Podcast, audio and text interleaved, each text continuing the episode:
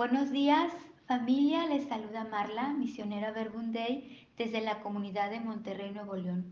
Y comparto con ustedes palabras de vida en este día 2 de noviembre del 2023. Les invito a ponernos en presencia de nuestra querida Trinidad, Padre, Hijo y Espíritu Santo, para escuchar la lectura del Santo Evangelio según San Juan. Todo lo que me dé el Padre vendrá a mí y al que venga a mí no lo echaré afuera, porque he bajado del cielo no para hacer mi voluntad, sino la voluntad del que me ha enviado. Y esta es la voluntad del que me ha enviado, que no pierda nada de lo que él me ha dado, sino que lo resucite el último día, porque esta es la voluntad de mi Padre, que todo el que vea al Hijo y crea en él tenga vida eterna, y que yo le resucite el último día. Palabra del Señor. Gloria a ti, Señor Jesús. Te queremos dar muchas gracias, Jesús, en este día por el regalo, regalo de la fe. Gracias por decirnos que la muerte no tiene la última palabra, que nos has hecho para la eternidad, para vivir la vida eterna y resucitar contigo en el último día. Pues muy buenos días, estamos en esta festividad del 2 de noviembre, en donde como católicos celebramos nuestros fieles difuntos. ¿Y qué significa la palabra celebrar? Pues celebrar significa hacer fiesta, alegrarse por algo, por un acontecimiento importante. ¿Y cuál es el acontecimiento que estamos festejando hoy, por el cual estamos haciendo fiesta? La muerte Parece que fuera contradictorio alegrarnos por la muerte. Pues sí, en realidad nos alegramos porque la muerte no tiene la última palabra. Nuestro fin último no es la muerte, nuestro fin último es la vida. Y en el Evangelio de hoy, Juan 6, 37 al 40, Jesús es muy claro cuando nos dice que no pierda nada de lo que Él me ha dado, sino que tenga la vida eterna que lo resucite en el último día. Jesús ha bajado del cielo para darnos buenas noticias y la primera buena noticia es que se hace hombre como nosotros para enseñarnos a vivir en plenitud nuestra vida humana y vivir lo mismo que nosotros estamos llamados a vivir. La vida y la muerte son parte de nuestra humanidad. La vida la aceptamos desde que nacemos, tomamos el riesgo de acogerla, de vivir las alegrías y también los momentos de crisis.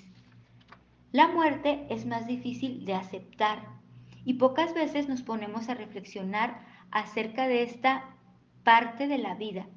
Personalmente experimento que cuando hablo de la muerte me, me enfrento a algo desconocido, al dolor, a la pérdida y muchas veces prefiero omitir el tema. No es mi tema favorito.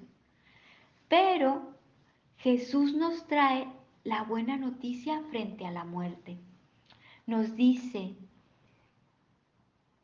que no se pierda nada de lo que tú me has dado.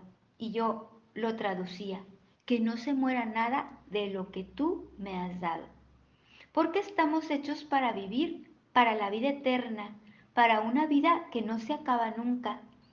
Y resucitaremos, resucitaremos el último día. ¿Qué resucitar? Me ponía a leer un poquito lo que dice en el Catecismo de la Iglesia Católica en el número 997. Dice, resucitar es la separación del alma y el cuerpo en el momento de la muerte. El cuerpo del hombre cae en la corrupción. O sea, el cuerpo se lo comen los gusanos, literalmente. Mientras que el alma va al encuentro con Dios y allí esperará reunirse con su cuerpo glorificado el día del juicio final. Cuando leía esto, para mí era lo más esperanzador de nuestra fe. No todo termina con la muerte, nuestro cuerpo físico sí se corrompe, se lo comen los gusanos, pero nuestra alma va al encuentro con Dios. vuelve al lugar donde fue creada por amor, vuelve a su origen y de ahí espera hasta que Cristo nos resucite con un cuerpo glorioso. ¿Cuándo? El día del juicio final. ¿Y cuándo será el juicio final? Pues cuando Dios quiera. Ayer íbamos a celebrar el Día de Muertos a una asociación encargada de acompañar moral, espiritual y materialmente a niños con cáncer. Esta asociación se llama Manitas Pintando Arcoíris. Hicieron un altar muy grande y muy bonito, muy colorido, con fotografías de todos los niños que han pasado a la vida eterna. Para mí fue muy conmovedor ver a los padres de estos pequeños que han perdido a sus pequeños y ver que pues no es fácil la pérdida, ¿no? Es todo un proceso de separación, de aceptación.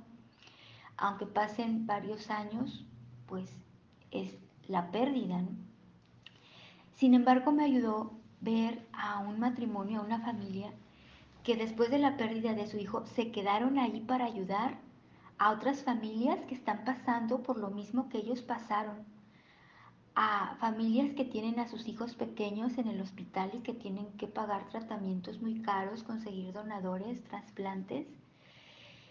Y estas, esta familia se quedó ahí para apoyarles. Claro, les entienden porque han pasado por lo mismo.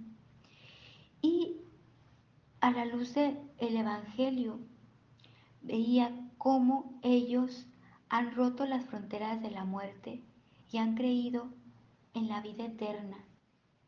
El amor de su Hijo los ha movido a entregarse, a hacer este amor presente en las personas que lo necesitan.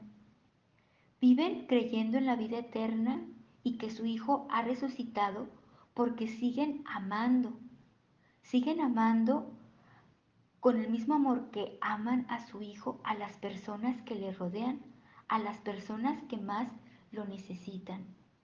Pues les invito a vivir este 2 de noviembre así, haciendo presente a nuestros seres queridos que ya están en el cielo, expandiendo su amor aquí en la tierra, que con el mismo amor con que les amamos y con el que ellos nos aman, con amor, con paz, con esperanza, con lucha, eh, con decisión, con bondad, con generosidad, podamos hacer presente estas actitudes en las personas que nos rodean y en las personas que más lo necesitan. Pues que hoy podamos expresar esta vida eterna amando con nuestros gestos y con nuestras palabras ahí en el lugar en donde estamos. Pues que tengan un bendecido 2 de noviembre.